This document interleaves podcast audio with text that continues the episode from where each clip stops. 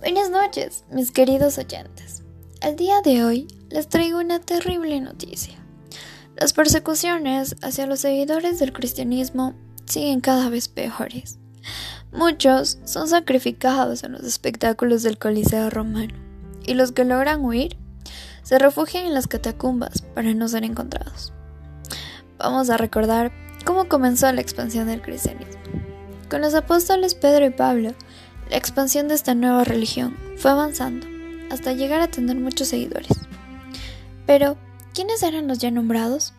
Pedro es un pescador al cual Jesús le cambió de nombre, bajo el lema de Sobre esta piedra edificaré mi iglesia.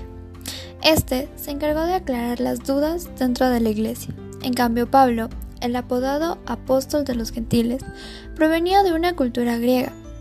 Predicó el cristianismo por todo el Mediterráneo en la península itálica. Ambos tenían la misión de que el cristianismo sea la religión oficial del imperio romano. Pero por ahora, nada se ha logrado. Estamos a la espera de que los emperadores cambien su parecer. Y así las cosas en el imperio puedan mejorar. Para ustedes informó Ariana. Nos vemos en un episodio más la próxima semana. Que tengan un buen día.